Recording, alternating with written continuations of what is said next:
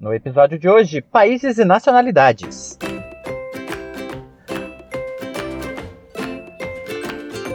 Hello guys, what's up? How is everything? E aí galera, beleza? Como está tudo?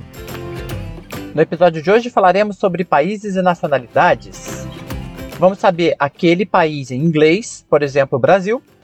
Como que eu falo Brasil em inglês e a sua respectiva nacionalidade, brasileiro. Como eu falo brasileiro em inglês.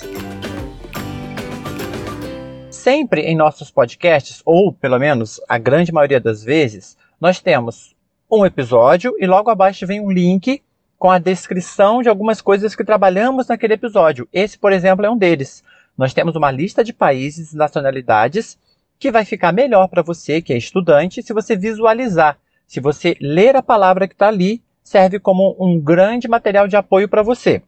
Então, se você vai acompanhar esse episódio com o arquivo, já clica lá no link de baixo da descrição e vamos começar. Countries and nationalities. A palavra country, country, significa país. Você está vendo aí no seu arquivo, porém já está em, é, desculpa, em inglês não, é, porém já está no plural, countries, ou seja, países. Porque se ela fosse singular, seria country, terminaria com Y seria C-O-U-N-T-R-Y.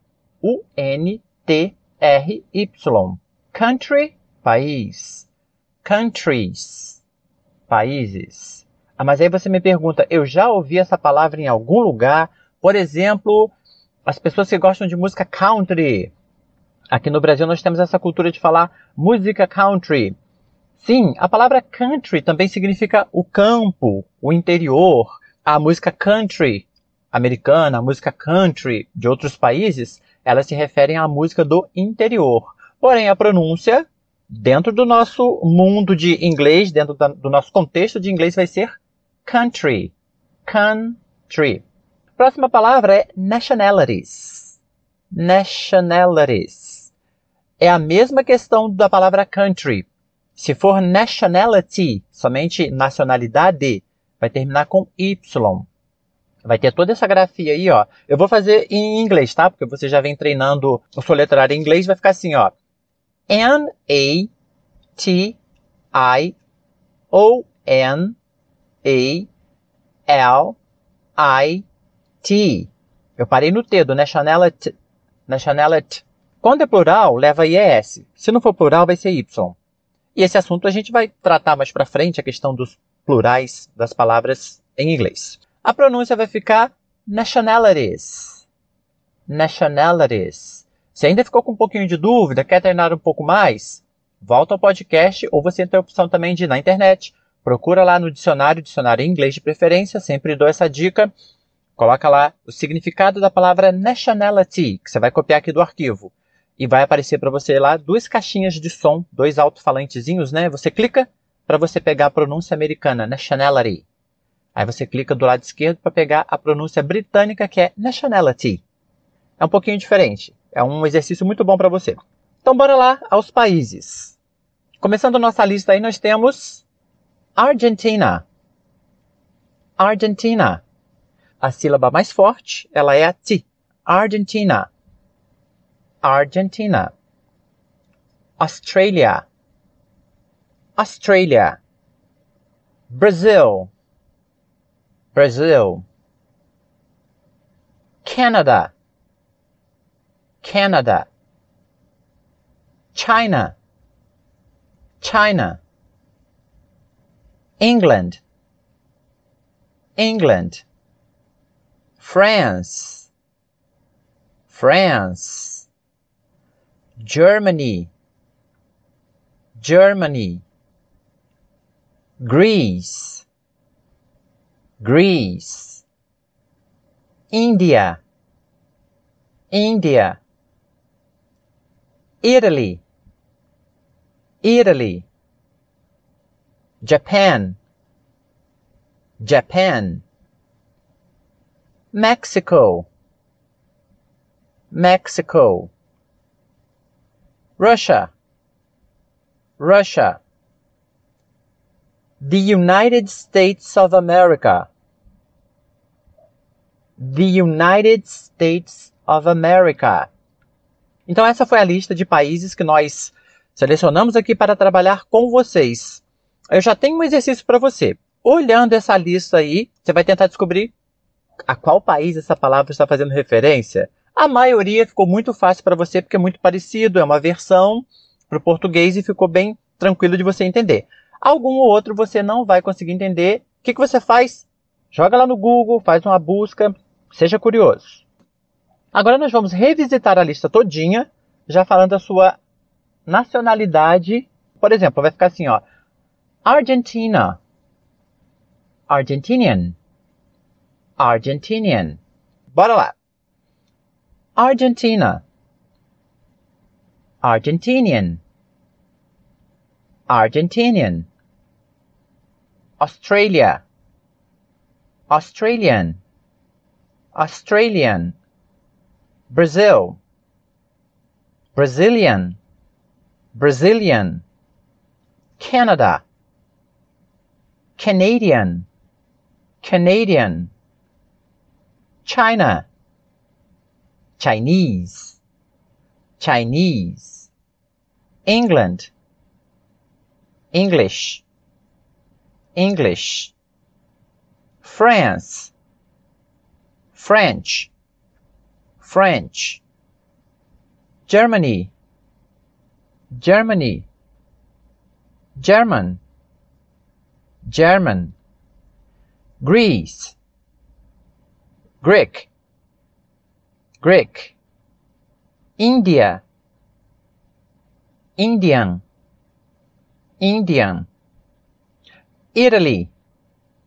Italian. Italian. Japan. Japanese. Japanese. Mexico. Mexican. Mexican. Russia. Russian. Russian. The United States of America. American. American.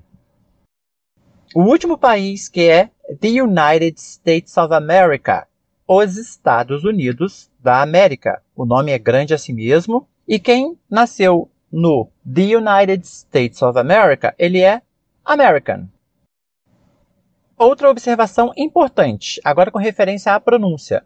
Vamos voltar ao país Italy. Italy. Você percebeu que a grafia é I-T-A-L-Y, ou seja, I-T-A-L-Y. Porém, a minha pronúncia foi Italy. E a pronúncia ficou assim por quê? Porque eu usei a pronúncia mais americana. E a pronúncia que nós trabalharemos nos podcasts será como base a pronúncia americana. Isso não significa que seja a melhor, a mais certa, a mais bonita, não. É só para termos uma base mesmo para que nós possamos levar em frente a nossa conversação. Mas voltando ao Italy. Uma pronúncia mais britânica, ou seja, falado por quem vem da Inglaterra ou de países da Grã-Bretanha, seria Italy, exatamente com o som de T, que para a gente fica normal, entre aspas. Italy. Italy. O americano ele já puxa mais esse T com um som assim intermediário entre o D e o R, que fica Italy. Italy. A mesma coisa acontece com a palavra que já é um clássico para a gente, que é water. Water, que significa água. Water. O americano ele já pronuncia mais water. Water. Agora, referente à palavra, ou melhor, ao país France, é interessante nós destacarmos que a palavra France, ela é monossílaba. Ela só tem uma sílaba.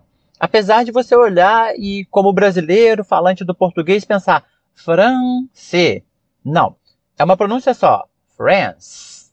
Talvez na escrita dê essa ideia pra gente de dissílaba. France. Aí alguém pergunta, como que eu escrevo France em inglês? Escreve aí, ó, France. Tudo bem, tranquilo. Porém, falando inglês, contexto de língua inglesa, a palavra France, ela é monossílaba, só tem uma sílabazinha, certo? Então vamos lá? France. France. E assim nós concluímos o nosso trabalho de hoje, desse episódio, com o nome dos países e as suas respectivas nacionalidades. E para você que acessou o nosso arquivo, o nosso conteúdo extra que veio nesse episódio, se você observar, já lá na segunda página tem um exercíciozinho para você fazer. Então aproveite essa oportunidade, faça o exercício, pratique bastante. É muito importante também que você pegue um rascunho, um papel, vá escrevendo o nome do país em inglês, vá escrevendo a nacionalidade e praticando mesmo, porque é só com a prática que você vai conseguir ter um domínio legal de tudo que você estuda, não só inglês, mas outras matérias, outros interesses que você possa vir a ter na sua vida. E qual é o takeaway dessa lição? Qual é o takeaway do episódio de hoje? Momento para pensar, o que é takeaway mesmo? O takeaway é aquela lição que a gente tira de alguma coisa que a gente aprendeu. Você assistiu um filme, aquele filme te trouxe uma mensagem legal. Você assistiu a aula lá do professor de história, aquilo trouxe para você um pensamento legal que você fala, poxa, eu vou trazer isso para minha vida. Isso é o takeaway. Vamos colocar assim, uma lição. Porém, o takeaway desse episódio não vai ser com base no que nós aprendemos sobre países e nacionalidades, mas vai ser com base no que eu acabei de falar para vocês sobre a questão da prática, que é necessário praticar. Se você quer ser bom em alguma coisa, você precisa praticar. Então, vou deixar para vocês como takeaway esse pensamento que diz o seguinte, ó. Somos o que repetidamente fazemos. A excelência, portanto, não é um feito, mas um hábito. Nós somos o que repetidamente fazemos. A gente precisa repetir, repetir, praticar. Até porque com essa repetição, essa prática, você vai começar a ver aquele mesmo assunto, aquela mesma situação, aquela mesma habilidade com formas diferentes. Você vai descobrir coisas novas sobre aquilo e você vai desenvolver. Então você vai alcançar o que depois? Excelência. Esse é um pensamento do famoso filósofo grego Aristóteles. Esse é o takeaway que eu deixo para você. Força e determinação que a gente consegue. Um grande abraço e até o próximo episódio. Thanks for listening.